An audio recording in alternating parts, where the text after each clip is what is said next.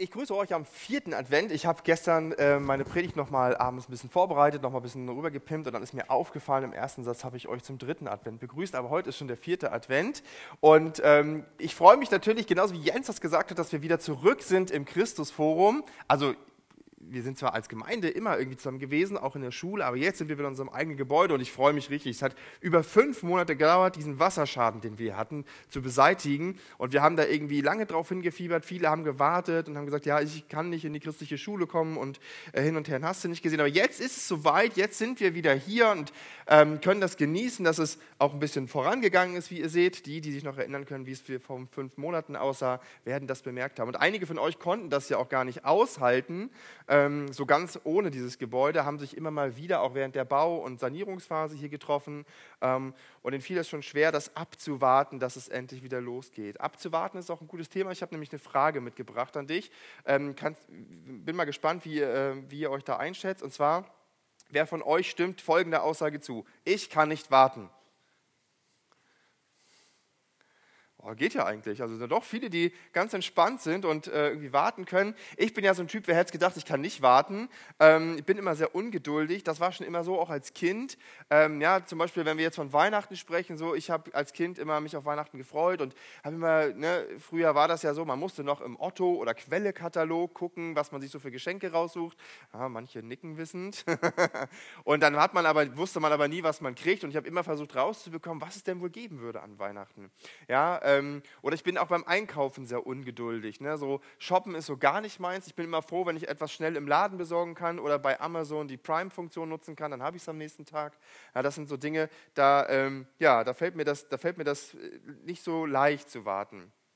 Ähm, und ähm, ja, ich bin auf jeden Fall sehr geduldig an anderer Stelle. Ja, zum Beispiel, wenn meine Frau sagt, kann, äh, kannst du mal irgendwas im Haus reparieren oder können wir das mal bauen oder kann das mal dazu gemacht werden? Ja, das, da bin ich sehr geduldig.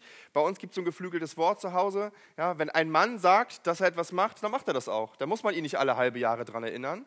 Das funktioniert. Ne? Oh, einige lachen und nicken wissen, das ist gut. Aber mir ist aufgefallen, es gibt wirklich Dinge, da bin ich richtig, richtig ungeduldig. Und da steht meine Ungeduld und die Fähigkeit, nicht warten zu können, schon in Frustration, in Stress, ja sogar in Wut manchmal um. Es ist zum Beispiel so, wenn ich von der Arbeit nach Hause komme und meine Frau ruft mich an, hey Andi, kannst du noch mal ABC aus dem Laden mitbringen?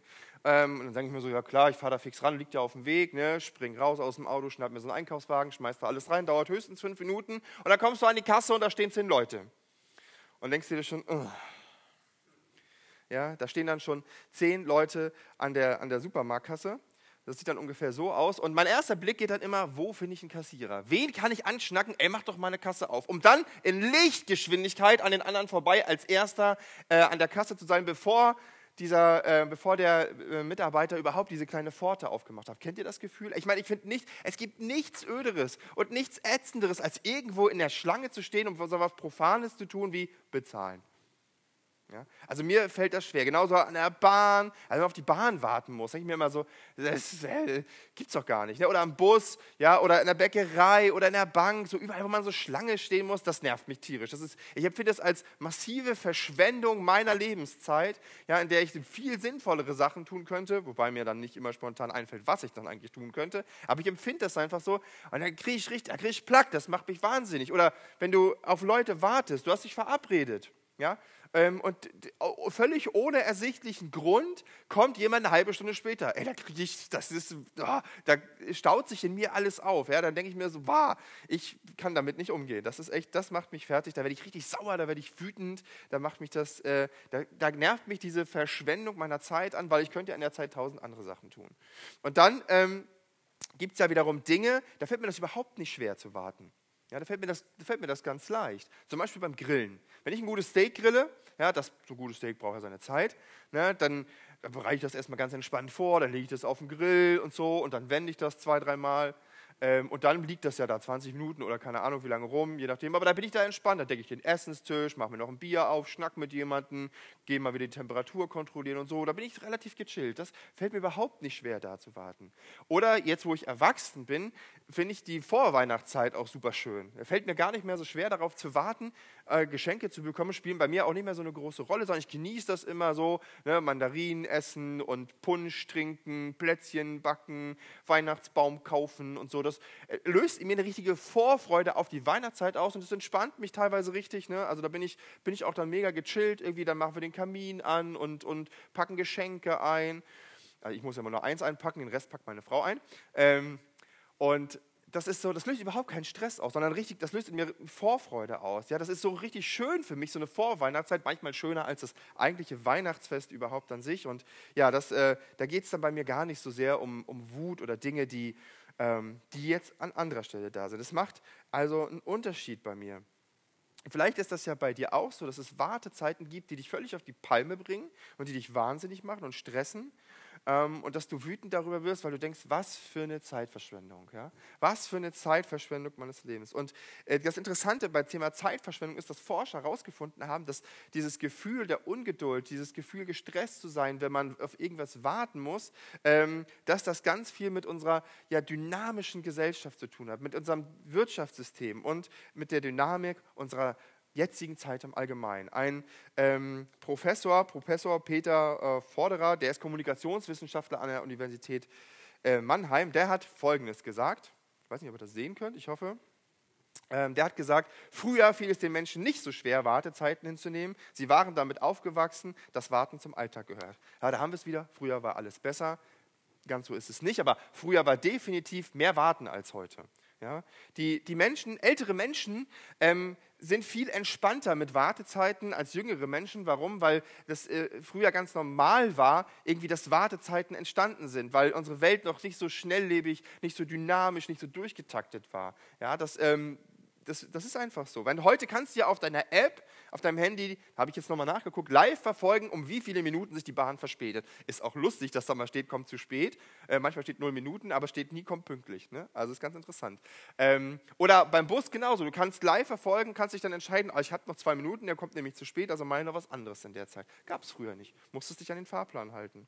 Ja? Es ging früher einfach nicht, dass Pakete innerhalb von 24 Stunden zu Hause angekommen sind. Und es hat auch nicht jeder ein Auto gehabt, um irgendwo mal schnell was zu besorgen oder hinzuholen. Oder in Informationen. Heute holst du dein Smartphone raus oder gehst ins Internet auf Wikipedia und suchst irgendeine Information zusammen oder sonst wo. Das ging früher nicht. Entweder, wenn du sehr wohlhabend warst, hattest du einen 50-teiligen Brockhausband zu Hause stehen. Ja, schön. Das war in, der hatte so einen Wert von einem Kleinwagen ähm, früher. Oder du bist in die Bibliothek gegangen. Aber Informationen mal eben schnell besorgen war nicht. Oder wie ganz weit entfernt so Behördenangelegenheiten online erledigen. Ja, so. wenn du Glück hattest, gab es schon Wartemarken.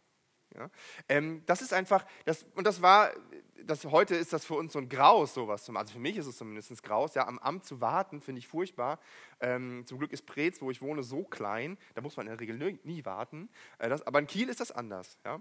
Ähm, und, aber früher also sind die Leute damit einfach entspannter umgegangen. Es war einfach nicht so, dass, äh, dass alles effektiv durchgetaktet war, dass alles durchgeplant war. Und wir, wir haben die, ja, diese Domestizierung der Zeit immer weiter vorangetrieben, immer weiter optimiert, vor allem durch technische Mittel, dass wir immer kürzere und immer weniger Wartezeiten haben. Ob wir die frei gewordene Zeit dann sinnvoll nutzen, ist nochmal eine andere Geschichte. Ne?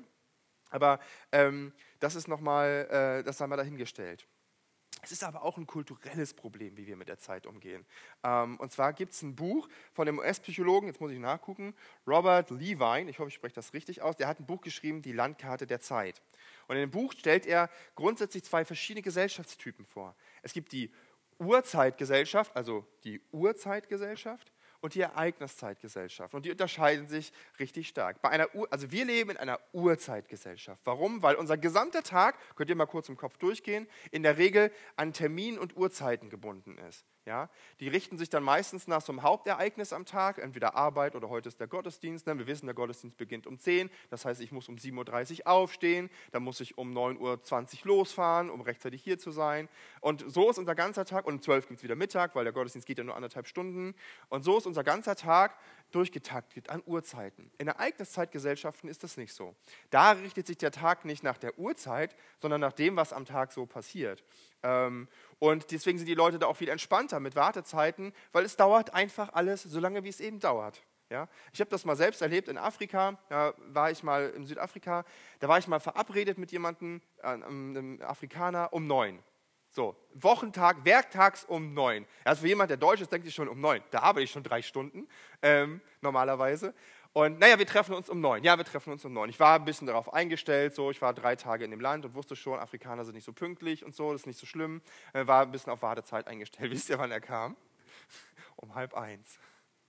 Ich da eh, und das Witzige war, ich hatte kein Handy, ich hatte nichts, um mich abholen zu lassen. Ich musste tatsächlich die ganze Zeit dort an dem Ort warten. Ich war, ich war, ne, ich war völlig fertig. Ich war so durch an dem Tag. Ne? Und, äh, es gibt halt diese Ereigniszeitgesellschaften. Das merkt, das sind in anderen Kulturen ist das ganz normal. Zum Beispiel auch, wenn du, wenn du auf die Galapagos-Inseln möchtest. Ich weiß nicht, ob du schon mal auf den Galapagos-Inseln warst, ich noch nicht, aber wenn man dahin will, muss man so ein Taxiboot nehmen. Und äh, die gibt's, gibt aber keinen Fahrplan. Entweder ist eins da oder es ist keins da. Entweder du kannst fahren oder du kannst nicht fahren. Und wenn keins da ist, gibt es kein Wartehäuschen, wo du dich hinsetzen kannst, sondern ähm, die, die Fährgesellschaften haben einfach Hängematten aufgehängt. Kannst du dich reinlegen und warten. Oder in Indien zum Beispiel gibt es in vielen Dörfern so äh, Wartehallen für Busse. Das Problem ist, in Indien fahren Busse sehr unregelmäßig, schon gar nicht nach Plan und manchmal und häufig nur einmal am Tag. Und deswegen haben die, haben die Behörden dort einfach an diesen Wartehallen, haben sie auf die Dächer ähm, so Wartehallen drauf gemacht, wo man schlafen kann. Äh, wenn du den Bus also verpasst hast am Tag, kannst du dich da hinlegen und schlafen. Ähm, zum nächsten Tag, es gibt sogar eine Kochstelle, du kannst dich auch selbst versorgen. Ja, das ist total witzig, wie andere Kulturen damit umgehen. Ähm, und das, ähm, das, die, die, empfinden Wartezeiten auch nicht als unangenehm. Das ist einfach so. Ja, die, die entspannen dann in der Zeit, während wir wahrscheinlich völlig durchdrehen. Ähm, das Problem bei der Unfähigkeit, Wartezeiten als positiv zu erleben, ist vor allem ja darin begründet, dass wenn wir, wenn wir das immer häufig erleben, dass wir warten müssen und das als unangenehm empfinden, dass wir dann die Fähigkeit schmälern, Vorfreude zu empfinden. Die verringert sich einfach. Das fällt uns immer schwerer, Vorfreude auf bestimmte Ereignisse oder Sachen zu erleben wenn wir warten müssen. Dann haben wir Frust, weil wir Dinge nicht sofort bekommen. Also zumindest in unserer Kultur und Gesellschaft ist das so, weil wir immer mehr das erleben, dass wir Dinge immer schneller bekommen. Ja, zum Beispiel gestern habe ich eine Werbung im Radio gehört, dass man, wenn man etwas am 23. vor 9 Uhr, glaube ich, bei Amazon bestellt, dass man es am 24. noch vormittags bekommt. Krass, oder? Verrückt. Ja, gell, hätte es früher nicht gegeben, ist vielleicht heute normal. Ähm, wie gesagt, das hängt aber, aber diese, die, das ist so eine, man muss nicht mehr geduldig sein, aber das schmälert oft die Vorfreude, wenn wir dann doch warten müssen. Und das wiederum hängt auch mit einem bestimmten Merkmal unserer Kultur zusammen, nämlich dem Materialismus. Ähm, der Psychologe Amit Kumur machte 2014 eine Studie, in der er Menschen aufforderte, sich ein ausgedachtes Produkt ähm, zu kaufen ja, sie dürften sich was aussuchen sozusagen. Oder anstatt ein Produkt zu kaufen, ein Ereignis zu, zu erwerben. Zum Beispiel ein Konzertbesuch oder eine Reise. Ja, und das, soll, das hat er mit, äh, mit ganz vielen Personen gemacht. Und dann sollten äh, die Leute einschätzen, wo ihre Vorfreude größer ist. Er hatte so eine Skala gemacht und so. Und, und ob die Vorfreude sich, also ob diese, die, das Warten darauf sich wie Vorfreude anfühlt oder eher wie Ungeduld. Und das Interessante ist, ähm, das hat er mit, mit über 100 Menschen gemacht dass die meisten Menschen mehr und bessere Vorfreude empfunden haben, als äh, wenn sie auf Ereignisse sich gefreut haben, als auf Produkte. Das ist ganz interessant. Ähm, die, die, die, Vorfreude der Produktkäufer war immer geringer. Ja, zum Beispiel äh, war das im Schnitt, haben die Leute zwei, also man konnte immer vier Punkte vergeben. Und im Schnitt haben die Leute, die auf ein Ereignis sich gefreut haben, was sie kaufen wollten, den Konzertbesuch, die Reise oder was auch immer, hatten dafür Vorfreude im Wert den Schnitt von 2,6 angegeben. Die Produktkäufer nur 1,3. Ja? Und die Vorfreude fühlte sich einfach viel besser an, ähm, wenn man auf ein Ereignis sich gefreut hat, als, als wenn man äh, auf, auf ein Produkt gewartet hat. Das fühlte sich eher wie Ungeduld an. Ja, das hat er dann noch zweimal wiederholt in abgewandelter Form. Das blieb aber immer dasselbe Ergebnis, ja, dass, dass im Vergleich die, Material, die materiellen Käufer immer weniger Vorfreude empfunden haben gegenüber den Ereigniskonsumenten. Vorfreude fühlt sich einfach besser an. Interessanterweise äh, haben bei der Studie, das hat er auch herausgefunden, wollten die meisten Menschen aber ursprünglich in die Gruppe, wo man sich ein Produkt kaufen kann und nicht ein Ereignis. Die Menschen wollten immer mehr Materielles. Ähm, und ähm, ja, deswegen, das liegt eben daran, dass wir, dass wir dann versuchen, Dinge und Ziele zu erreichen und äh, weniger dann Ereignisse. Und so wurde die Vorfreude oft zur negativen Ungeduld. Der Schriftsteller Samuel Beckett bemerkte mal ähm, in folgendem Satz, er sagte, unsere Zeit ist so aufregend, dass man die Menschen eigentlich nur noch mit Langeweile schockieren kann. Und das ist, und das ist manchmal ein Stück weit auch. Ne? Wir, so, wir werden so voll gebombt, wir werden so bombardiert und, und leben so schnell und dynamisch, dass es, dass es uns nicht mehr frustriert, irgendwie diese Informationen aufzunehmen, sondern nur frustriert, wenn die Abwesenheit von Informationen und Ereignissen da sind. Aber die Frage ist, wie können wir erwartungsvoll feiern? Es geht, darum, es geht ja darum, wie können wir Weihnachten neu feiern lernen. Und erwartungsvolles Feiern ist ein wichtiger Bestandteil davon. Ja, Adventszeit, dass wir uns freuen auf die Weihnachtszeit. Diese Vorfreude. Wir machen ganz viele, haben ganz viele kleine Traditionen, Plätzchen backen, ähm, Weihnachtsbaum aufstellen, Geschenke einpacken, ähm, die uns eigentlich diese, diese Zeit äh, mit Vorfreude füllen sollen, auch wenn wir sie oft als Stress empfinden. Wie, und die Frage ist, wie können wir also diese, diese, wegkommen von dieser Ungeduld und diese Wartezeit mit Vorfreude verbinden, um Feiern in unserem Leben zu lernen. Und ich möchte dich heute herausfordern, ja, dass, wir, dass, wir, dass du heute neu darüber nachdenkst, was, was das Freude und was Warten für dich eigentlich bedeutet. Deine Einstellung und auch deine Ziele ähm, und den Umgang mit deiner Zeit da neu zu überdenken, um herauszufinden, wie man wirklich erwartungsvoll feiern kann. Und ich nehme dich mit in eine Begebenheit aus der Weihnachtsgeschichte, beziehungsweise sie spielt ein bisschen nach der Weihnachtsgeschichte, ja, ähm, wo, wo uns zwei Menschen begegnen, die wirklich erwartungsvoll waren, die wirklich äh, sich gefreut haben. Das sind zwei sehr alte Menschen, oder wahrscheinlich sehr alte Menschen. Das sind nämlich Simeon und Hannah. Beide sind wirklich schon alt. Also von Hannah zum Beispiel wissen wir, dass sie weit, also dass sie 84 Jahre alt ist zum Beispiel.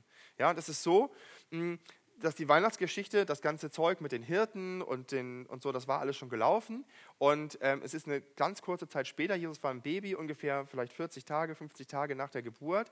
Denn äh, 40 Tage nach der Geburt durften die Frauen damals in Israel das, das Haus nicht verlassen und danach mussten sie zum Tempel, um ein Opfer darzubringen. Also wir befinden uns etwa so in dieser Zeit, kurz nach Jesu Geburt. Und Maria und Josef sind mit dem Jesusbaby eben zum Tempel gegangen und dann treffen sie auf Simeon.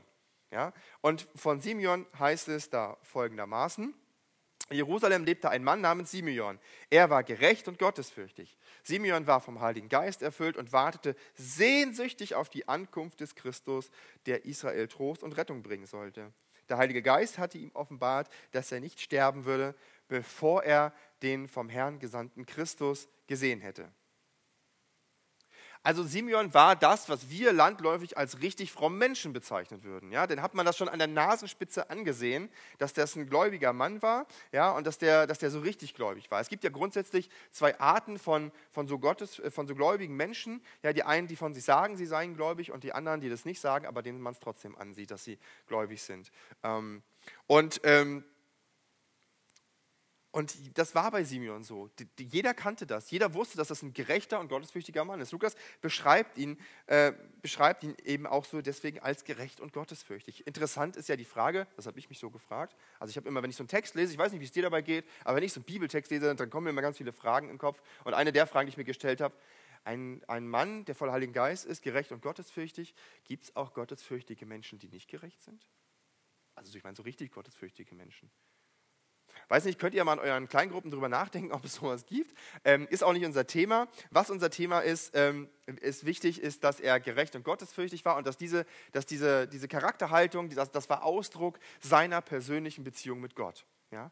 Ähm, er war erfüllt vom Heiligen Geist und das war eben die Auswirkung davon. Er war gerecht und gottesfürchtig. Er hatte eine lebendige Beziehung zu Gott. Er war erfüllt vom Heiligen Geist. Und andersrum bedeutet das, dass eigentlich nur Menschen, die wirklich nah mit Gott sind, also die wirklich eine, diese lebendige Beziehung auch haben, dass nur die auch diese Ausstrahlung entwickeln können. Andere, man kann vielleicht so tun, als sei man gerecht und gottesfürchtig, aber es wird andere nie wirklich überzeugen, weil man keine lebendige Beziehung zu Gott hat. Also nur wenn eine lebendige Beziehung und eine gesunde Beziehung zu Gott hat, nur dem kann man das auch ansehen, ähm, dass er echte Frömmigkeit hat. Und Simon war eben so ein Mann. Und der Heilige Geist hat ihm noch was gesagt. Er hat ihm nämlich gesagt, hey, du wirst nicht sterben. Ja, du wirst nicht sterben, bevor du den von Gott versprochenen Christus gesehen hast. So, Zweite Frage in meinem Kopf, als ich den Text gelesen habe. Äh, wann hat er ihm das denn gesagt? Vor fünf Minuten? Vor einer Woche? Vor fünf Jahren? Vor zehn Jahren? Vor 30 Jahren? Steht nicht im Text. Wisst ihr, mein Gehirn ist bei solchen Aussagen immer echt super skeptisch. Ne? Und äh, weil das, dieser Text triggert mich auf so einer Metaebene in meinem Glauben, irgendwie, wo, wo, wo, wo, wo das kann ich nicht beeinflussen, aber der ist so geprägt, diese Ebene äh, von, von Erfahrungen und von, ja, von meinen Überzeugungen, dass ich dann immer so denke, das ist ja interessant. Hm. Ähm, äh, da bin ich ganz ehrlich, ne? also wenn ich das jetzt heute live erleben würde und jemand stellt sich hin und sagt, ich werde nicht sterben, dass, äh, bis ich das Ereignis XY gesehen habe. In dem Fall, bis, der, bis ich den Christus gesehen habe. Aha, woher weißt du das? Das hat mir der Heilige Geist gesagt. Ah ja. Ähm, wisst ihr, das, ist, das macht mich super skeptisch. Ich, bin da, ich kann mir das so schwer vorstellen. Das, ist, das ist, liegt so in mir drin, dass, man, dass ich dann erstmal anfange, darüber nachzudenken, hm, was bedeutet das denn eigentlich? Das ist ja schon, wie gesagt, eine krasse Nummer, wenn Leute sowas von sich behaupten können, wenn Leute sowas sagen können. Ähm, ähm, und wir wissen ja auch gar nicht, wie gesagt, es steht nicht im Text, wir wissen nicht, wie lange wartet denn Simeon jetzt schon? Ja? Ich meine, kann ja wirklich sein, dass Gott ihm das gerade eben erst gesagt hat, wobei das muss man auch ganz ehrlicherweise sagen, in der biblischen Realität ist es so, dass die Menschen eher länger auf die, auf die Erfüllung der Zusagen Gottes gewartet haben, denn kürzer. Die meisten Menschen warten immer eine relativ lange Zeit und wir wissen aus dem Text, der dann später noch kommt, dass Simeon irgendwie auch schon ziemlich lange wartet, weil er sagt dann später, dass er, dass er dann, wenn er den Christus gesehen hat, in Ruhe sterben kann. Also er wird wahrscheinlich im letzten Viertel seines Lebens oder so gewesen sein. Also er wird jetzt dann doch eben vielleicht nicht so kurz gewartet haben. Ja. Ähm, das, das soll sich erfüllen, dass eben, dass eben Simeon quasi den Retter sieht, den, den wir an Jesus kennen. Und die Leute warten ja manchmal echt lange. Also beim Volk Israel, die haben ja schon viele hundert Jahre auf den Retter gewartet. Ist ja nicht so, dass das dass Simeon das exklusiv hat, sondern diese, diese, diese Erwartungshaltung vom Volk Israel, die gibt es schon viele hundert Jahre, dass jemand kommt und dieses Volk erlöst und ähm, das ist, das ist jetzt aber ganz konkret für Simeon, weil er das sehr genau von Gott gesagt bekommen hat. Und dann haben wir noch auf der anderen Seite diese Hannah. Hannah, die 84 Jahre alt ist, die, ähm, die auch eine sehr fromme Frau war, ähm, die, die ihr, ja, ihren, ihr, ihr Leben zu dem Zeitpunkt, wo Jesus im Tempel ist, zum Großteil auch in diesem Tempel verbracht hat. Ähm, sie, sie, dient am Reich Gottes. Sie hat sich dafür entschieden, so zu leben mit ihren über 80 Jahren. Ähm, sie war auch nur kurz verheiratet. Und ich lese euch mal kurz oder ich nehme euch mit rein, was über sie gesagt wird. Da heißt es ähm, von Hannah, jetzt war sie 84 Jahre alt und verließ den Tempel nicht mehr. Also sie hat da quasi gewohnt, ähm, sondern diente Gott Tag und Nacht mit Fasten und Bitten. Ja, ist auch eine, so eine super fromme Frau, auch sehr alt schon. 84 äh, Jahre. Und was auffällt, dass sowohl Hannah als auch Simeon sehr fromme Menschen waren. Sehr, ja, sehr ähm, anerkannt waren. Auch das hat man gesehen, dass sie fromm waren. Und beide warteten, irgendwie Simeon wartete sehr bewusst, Hannah wartete wahrscheinlich eher in einem allgemeineren Sinn auf den Retter Gottes und vielleicht nicht so bewusst wie Simeon, aber sie warteten schon lange auf das, was Gott angekündigt hatte. Und auch ähm, ähm, wenn es da, wenn, wenn vielleicht nicht beide genau gleich warteten, auf die genau gleiche Art und Weise, dass sich, warteten sie doch darauf, dass sich Gottes Zusagen erfüllt. Letztlich geht es darum, ähm, um die Erwartungen, die die beiden hatten, darüber, wie Gott handelt, wie Gott wirkt, wie Gott eingreift in ihrem Leben und dass sie das, dass sie das sehen könnten. Das haben sie sich gewünscht. Und es geht auch darum, wie sie mit ihrer Wartezeit umgegangen sind. Ich habe dir vorhin ja gesagt, es macht einen Unterschied, ob du auf eine Sache wartest, ein Produkt, ein Akkuschrauber zum Beispiel. Also jetzt mein, aus meiner Lebenswelt ist das ein Beispiel ein Akkuschrauber. Ähm, oder ob du auf ein Ereignis wartest, ne? eine Freizeit, die kommt, ein Konzert, das stattfindet. Das macht einen Unterschied, auf was du wartest. Auf was du wartest, entscheidet wesentlich darüber, ob, das eine, ob du eine positive Erwartungshaltung hast, also dass du Vorfreude empfindest, oder eine negative Erwartungshaltung hast, also Ungeduld und Stress damit einhergehen. Und bei Gott ist das so ähnlich. Es gibt Dinge bei Gott, da fühlt es sich einfach besser an, darauf zu warten. Ja? Es ist mehr Vorfreude dabei. Ähm, und im geistlichen Bereich ist es sogar so, dass es nicht, gar nicht immer so sehr auf die Sache vielleicht an sich ankommt, sondern auf die Einstellung, die dahinter steht. Warum möchte ich irgendwas von Gott? Oder warum erwarte ich was von Gott? Was ist meine Motivation, was, die dahinter steckt, dass ich mir etwas von Gott wünsche? Warum erwarte ich, dass Gott auf jene oder welche Art handelt oder mir dies oder jenes schenkt? Und das ist ganz interessant in der Bibel. Jakobus, das ist der, der Bruder von Jesus, der hat mal einen Brief geschrieben oder äh, ja, einen Brief an andere Christen geschrieben. Und der hat da ziemlich krasse Sachen gesagt. Und auch wenn das vielleicht jetzt nicht besonders weihnachtlich ist, nehme ich euch da mal mit rein. Er hat nämlich gesagt, ihr begehrt und habt nichts. Ihr schmiedet Pläne und tötet und bekommt nichts. Ihr seid neidisch auf das, was andere haben und könnt es nicht bekommen. Also kämpft und streitet ihr, um es ihnen wegzunehmen, doch euch fehlt das, was ihr so gerne wollt, weil ihr Gott nicht darum bittet. Es ist echt ein harter Text, das schreibt er an Christen. Irgendwie die, müssen die sich völlig daneben benommen haben, ähm, dass er sowas schreibt. Und, und er beschreibt so ein bisschen das, wie Menschen sich so verhalten von ihrer Natur her. Ja, wir versuchen ja immer, wenn wir etwas bekommen wollen, ähm, das irgendwie zu erreichen, zu leisten, ja, durch, durch Arbeit, ja, oder manchmal auch mit Tricksereien. Es ist in unserer Gesellschaft ja auch gang und gäbe, dass man nicht immer ehrlich sein muss und nicht, nicht immer sich an die Gesetze halten muss, um seine Ziele zu erreichen. Der Zweck heiligt die Mittel und so weiter und so fort. Und offensichtlich war das bei diesen Christen auch so. Ja, und die Menschen haben wirklich versucht, das aus eigener Kraft zu schaffen und noch nicht mal an Gott gedacht. Und selbst wenn sie an Gott dachten und selbst wenn sie Gott darum bitten, um das, was sie eigentlich wünschen, schreibt Jakobus weiterhin, ihr bittet und empfangt nichts, weil ihr übel bittet, um es in euren Lüsten zu vergeuden. Oh, ich liebe manchmal die Elberfelder, so eine alte Übersetzung oder eine ältere Übersetzung, ähm, weil ich finde, die drückt das da manchmal so richtig krass aus und es kommt so richtig gut rüber, worum es hier dem Jakobus geht. Er sagt, ihr bittet um Zeug, ähm, das, er sagt gar nicht, dass das falsche Sachen sind, um die sie bitten, sondern er sagt, ihr bittet aus der falschen Motivation heraus, weil ihr wollt es einfach nur verschwenden, ihr wollt es einfach nur für Sachen gebrauchen, ähm, die für euch irgendwie, für euch irgendwie sind. Ähm, ja, und es geht, man sieht an diesem Text, es geht sehr wohl darum, welche Motivation hinter unseren Bitten steht, hinter unserem Wunsch, dass Gott seine Zusagen erfüllt. Es geht um das Warum, es geht um die Motivation, es geht letztlich um unser Herz und unsere Einstellung. Und das ist natürlich die Frage, was ist eigentlich dein Ziel? Und was sind deine Ziele? Was sind deine Wünsche, die du in deinem Leben hast? Und damit meine ich jetzt nicht den Akkuschrauber zu Weihnachten, auch wenn ich Akkuschrauber toll finde und man nie genug Akkuschrauber haben kann. Ähm, darum geht es nicht. Es geht darum, was willst du mal erreichen? Welchen Job willst du mal haben? Wie viel, was ist mit deiner Familie?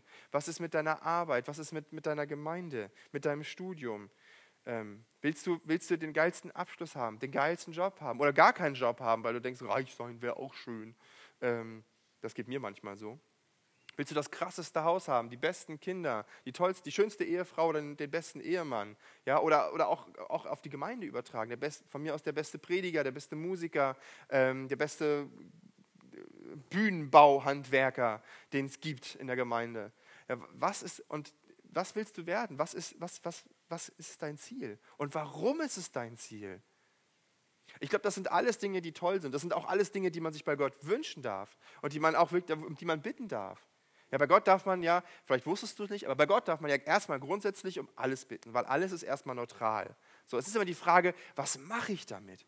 Was will ich mit, was will ich mit dem Lottogewinn von einer Million Euro? Eine Million Euro sind erstmal neutral, so, damit kann man was machen oder was nicht machen. So, aber was will ich damit machen? Warum will ich das machen? Ja, und das Problem ist, dass wir Menschen ja oft, und auch das, was ich gerade alles aufgezählt habe, uns irgendwie Dinge wünschen oder Ziele erreichen wollen, die irgendwie ja so materialistisch behaftet sind. Auch wenn es nicht immer materielle Dinge sind, funktionieren sie auf die gleiche Weise. Und ähm, wer, ein bisschen, wer ein bisschen älter ist, der weiß, dass das nicht immer die Erfüllung der Träume ist, seine Ziele zu erreichen. Ja, also zum Beispiel bei mir, ich habe mir immer ein Haus gewünscht. Ja, jetzt habe ich ein eigenes Haus und ich freue mich auch darüber tatsächlich. Aber es, ist auch, es muss auch was gemacht werden am Haus. Und das ist für mich zum Beispiel mit mehr Arbeit verbunden. Jetzt könnte, könnte man ja schlau sein und sagen, ja, ich wünsche mir einfach ein neues Haus, noch eins. Ähm, ist auch nicht schlimm, kann man machen. Ja? Die Frage ist nur, warum? Ne? Also was will ich damit? Und so ist es mit allen Dingen. Wenn du dir den besten Job der Welt wünschst, ja, und du möchtest Top-Manager werden und Managerin, ja, oder keine Ahnung was, dann ist das bestimmt cool, wenn man das erreicht hat und dann gibt es auch so diesen Moment der Freude, wenn er da ist, aber es hat vor allem auch dann wieder mit Arbeit zu tun. Weil ich kenne keinen Manager, jedenfalls nicht in meiner Firma, die auf der faulen Haut liegen, sondern die arbeiten alle 70, 80 Stunden die Woche. Ähm, muss man dann wissen. Man das haben möchte. Und das heißt auch nicht, dass Gott uns nicht mit diesen Dingen beschenkt. Also das ist ja Quatsch. Gott, wir dürfen alles vor Gott bringen, also dürfen wir auch erwarten, dass Gott uns irgendwie damit beschenkt. Ähm, das ist auch völlig in Ordnung. Aber uns muss klar sein, dass die Freude über das, über solche Sachen nicht immer nachhaltig ist und nicht immer wirklich ähm, auch von Vorfreude geprägt ist, sondern manchmal auch von Ungeduld und manchmal auch mit Frustration und Stress. Ja? Zum Beispiel, das haben wir letzte Woche im Zeugnis gehört, wenn du dir eigene Kinder wünschst und es klappt einfach nicht. Ja. Und dann ist die Frage, ähm, wir kennen unsere Wünsche sehr genau, aber hast du dir mal angeguckt, was Gott sich eigentlich wünscht? Was seine Zusagen für dein Leben zum Beispiel in der Bibel sind. In der Bibel hat Gott ganz viel aufgeschrieben. Also eigentlich das, das Wichtigste, was es überhaupt gibt, ähm, was mit deinem Leben zu tun hat, was mit, mit, mit, mit seinen Zielen für dein Leben zu tun hat. Ist dir das eigentlich klar? Und das, Wichtige, das Interessante ist, dass die meisten Dinge da nicht materieller Natur sind. Die kommen zwar auch vor und es wünscht sich Gott auch, dass wir versorgt sind und er hat es sogar zugesagt, dass wir versorgt sind, aber ähm, die nehmen wirklich insgesamt nur einen kleinen Teil ein. Es geht da viel mehr um Dinge, die im Reich Gottes passieren. Hannah und Simeon warteten ganz bestimmt nicht auf Reichtum oder auf eine tolle Stellung oder auf Anerkennung oder sonst irgendwas. Sie haben ihre Wartezeit nicht damit verschwendet, irgendwie Ziele zu erreichen oder sauer darüber zu sein, dass Gott Ziele nicht erfüllt. Ich meine, Hannah hätte ja auch stinkig sein können. Sie war nur sieben Jahre verheiratet.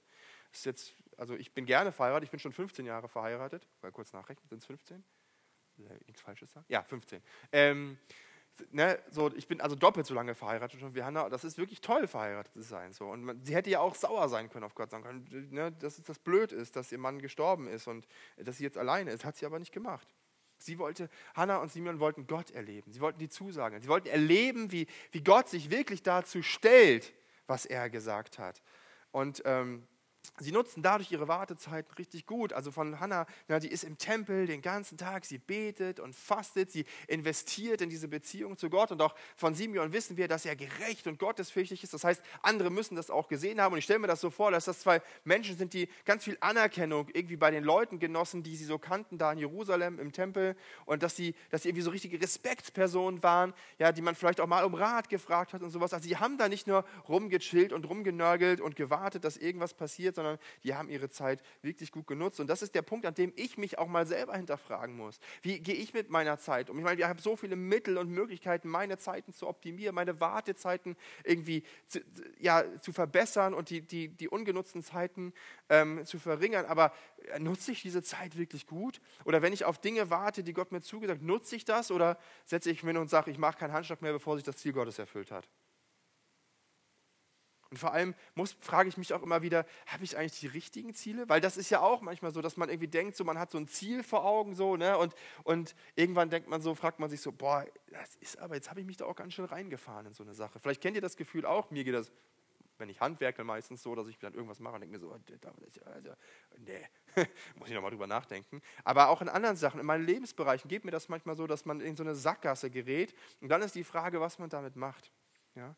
Habe ich die richtigen Ziele? Sind meine Ziele auch wirklich die Ziele Gottes? Stimmt das? Gibt es da, gibt's da eine Deckungsgleichheit? Stimmt das überein?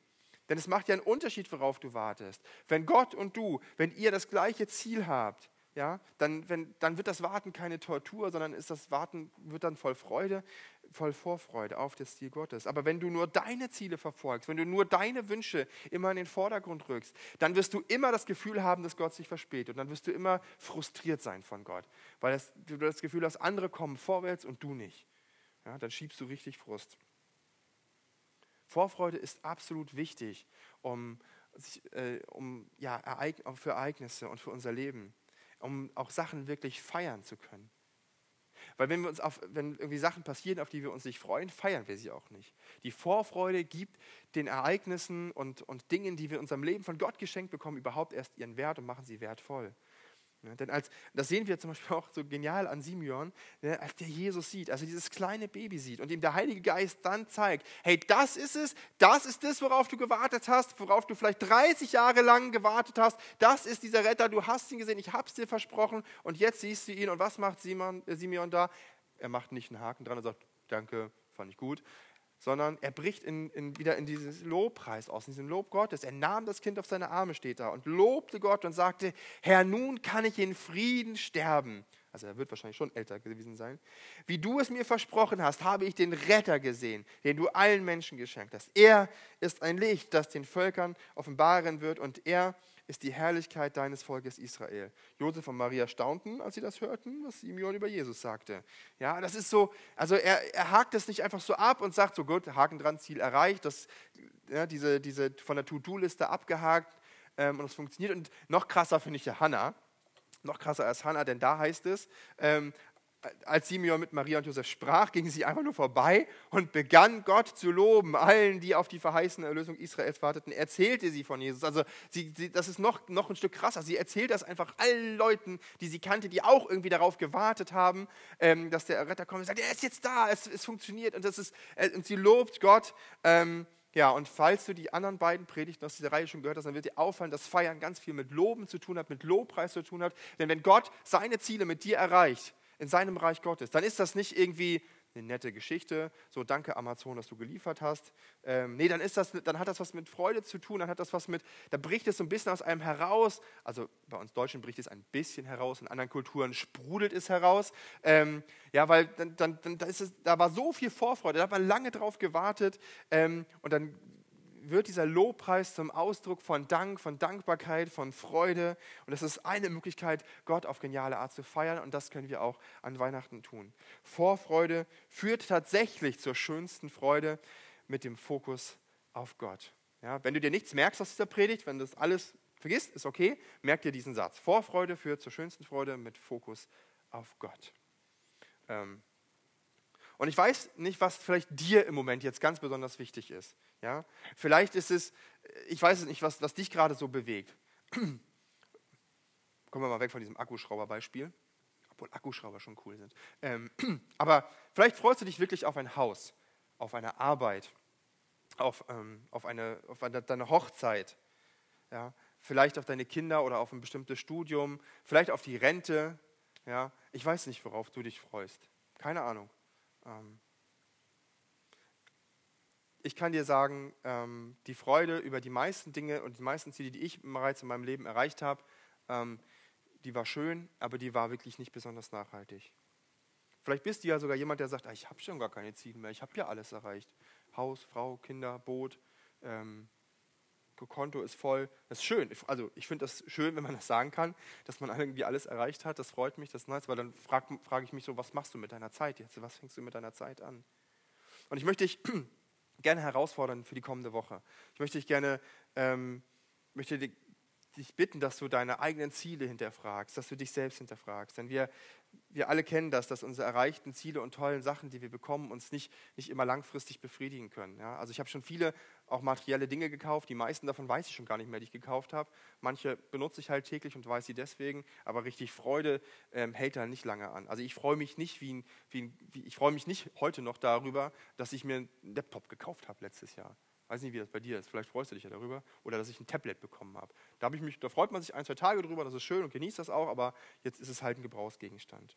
Und wir alle kennen das, dass eben ähm, das nicht so nachhaltig ist. Aber wenn wir Ziele mit Gott erreichen, im Reich Gottes, dann hat das eine ganz andere Qualität. Dann hat es eine ganz andere Nachhaltigkeit. Ja, und ich möchte dir ein Beispiel aus meinem Leben mitgeben. Ähm, als, ich das, als ich das nämlich das erste Mal gecheckt hat, dass Gott auch Ziele und Wünsche hat, ja, zum Beispiel das hier. Ähm, er möchte, dass jeder gerettet wird und die Wahrheit erkennt. Ja? Er steht im ersten Timotheusbrief. Genau, ähm, steht im ersten Timotheusbrief. Als ich das das erste Mal gecheckt habe, dass, das, dass Gott ja nicht einfach pauschal jeden rettet, weil, ne, weil man muss sich ja für Gott entscheiden. Gott wünscht sich eine lebendige Beziehung. Das setzt also voraus, dass wir das auch wollen. Also macht er das nicht, dass er einfach alle Menschen irgendwie zu Christen macht, sondern, aber er möchte es gerne. Er, er wünscht sich, dass, dass alle Menschen Christen werden. Das wünscht er sich. Das ist sein Ding. Und da habe ich mir angefangen, Gedanken zu machen, hm, wie, das ist, wie ist das eigentlich mit mir und meiner Beziehung? Wie ist das in meinem Gebetsleben? Kommen da überhaupt Wünsche Gottes vor oder kommen da nur meine Gebetsanliegen vor? Wisst ihr, mein Gebetsleben sieht meistens so aus, ich meine mich und mir, Herr, segne diese vier. Ähm, und das ist auch bei den meisten anderen Christen so. Und wie gesagt, das ist auch per se, ich möchte da auch nicht, dass das falsch rüberkommt. Das ist, ich möchte das auch nicht verurteilen. Man kann für alle seine Anliegen vor Gott bitten. Das ist erlaubt, das, ist, das, ist, das darf man machen. Gott hört sich das auch an und in vielen Fällen beschenkt Gott uns auch. Mit diesen Dingen. Vielleicht nicht immer genauso, wie wir uns das vorstellen, aber zumindest, dass, es, dass er uns beschenkt, ist klar. Das ist erstmal, wie gesagt, nicht falsch. Aber wenn wir nur diesen Blick auf uns haben und wenn wir nur unsere Anliegen im Mittelpunkt haben, dann verlieren wir den Fokus auf das, was Gott wichtig ist. Und dann werden, und dann werden wir auch nicht diese Freude erleben. Das ist so ein bisschen, jetzt muss ich mal gucken, ob ich das hinkriege. Ich habe das vorhin schon extra mal getestet. So, ich hab, das ist so ein bisschen wie, ähm, wie mit diesem Glas hier oder mit diesen Gläsern. Ähm,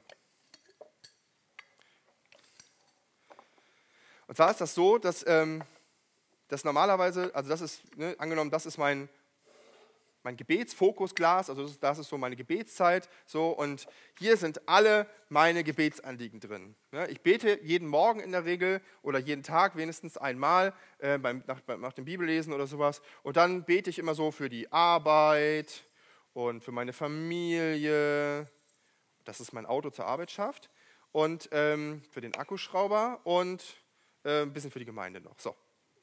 Dass das ja gut läuft für die Predigtvorbereitung und so. Und das sind jetzt alles meine Gebetsanliegen, die in meinem Leben sind. Und das sind Gottes Gebetsanliegen. Ja, zum Beispiel, dass er möchte, dass alle Menschen gerettet werden. Oder dass wir in der Heiligung wachsen, also dass wir, dass wir immer frommer werden, also dass wir immer Gott ähnlicher werden und dadurch bessere Christen werden. Und jetzt passiert Folgendes. Meistens ist dann, oh, ist kein Platz mehr da drin, so, das passt gerade vielleicht noch so rein. Aber ihr merkt, es ist nicht so richtig viel Platz.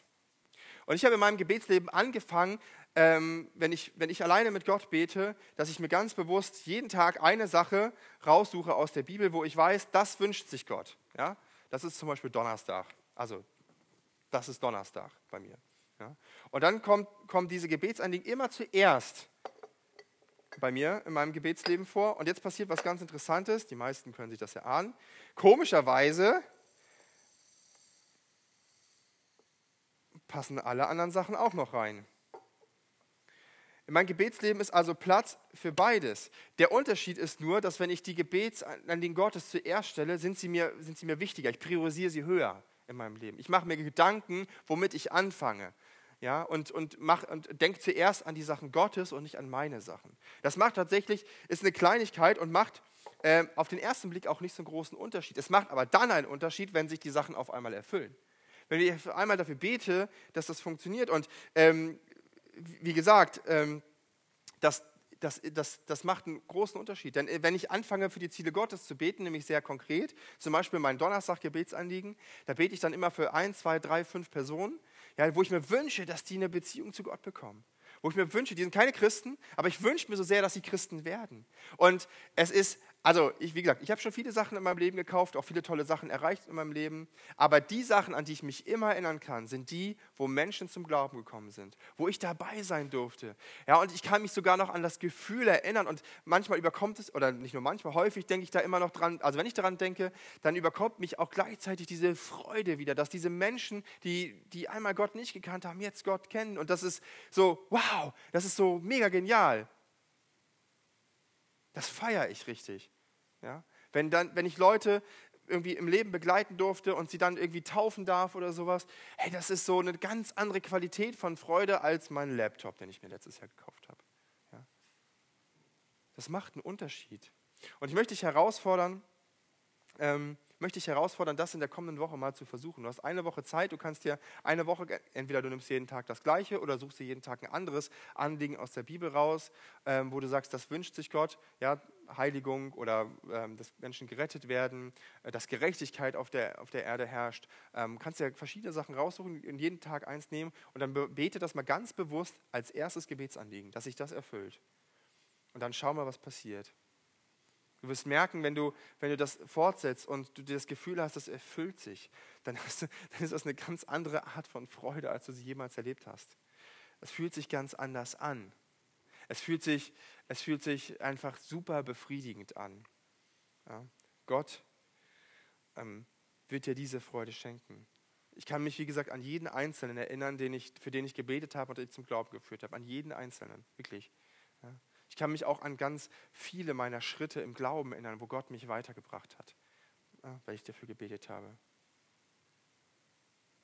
Und gerade an Weihnachten, finde ich, ist es so, können wir dankbar dafür das feiern, ähm, dass wir selber vielleicht diesen Schritt vor kurzem getan haben, vielleicht vor länger getan haben, ähm, dass andere Menschen diesen Schritt getan haben, weil Jesus eben der Retter gekommen ist. Wir können aber auch ganz bewusst dafür beten, dass dieses Erlebnis und dass dieses Verständnis dafür, was ein Retter wirklich ist, dass das auch viele Menschen noch erleben dürfen. Wir können den Segen Gottes feiern mit Blick auf Jesus selbst. Und wie die letzten beiden Male auch, habe ich versucht, einen tollen Satz zu bilden aus diesen Buchstaben. Äh, ja, also ich bin da nicht so kreativ, aber vielleicht könnt ihr euch das merken, äh, wenn es ums Thema Feiern geht. Freude erlebe ich erst richtig nah bei Gott ähm, als Buchstaben. Ähm, und ich wünsche mir das, dass wenn wir jetzt, diese Woche ist ja Weihnachten, wir haben heute den vierten Advent und Heiligabend ist schon am Donnerstag. Ähm, am Donnerstag, dass wir die, die, diese Woche einfach vielleicht nutzen, um wirklich nicht darauf zu achten, äh, ob der Akkuschrauber jetzt wirklich kommt oder nicht kommt, sondern wirklich äh, uns die Ziele Gottes zu eigen machen, dafür beten, dass Gott sein Ziel erreicht. Das wünsche ich mir. Und ähm, ich würde gerne jetzt noch beten zum Abschluss, ähm, dass, dass Gott uns da wirklich verändert, dass wir diese Freude wirklich erleben, dass wir nicht Wartezeiten nur als Frustration wahrnehmen, sondern dass wir die Wartezeiten Gottes in unserem Leben als Vorfreude erleben. Ja, lieber Herr, du, du bist jemand, der sehr viel Geduld hat. Ähm, du bist jemand, der vor allem viel Geduld mit uns Menschen hat. Wir sind echt oft so wie Kinder, die sich alles Mögliche wünschen und irgendwie, wo das Auge hinfällt, das wollen wir haben. Danke, dass du uns nicht immer alles gibst, was wir uns wünschen, weil auch nicht immer alles gut ist, was wir uns wünschen. Aber danke, dass du ähm, uns miterleben lässt, was es bedeutet, ähm, ja, wenn, wenn sich Dinge in deinem Reich erfüllen, wenn Ziele in deinem Reich zur Vollendung kommen, wenn du an dein Ziel kommst mit uns, Herr.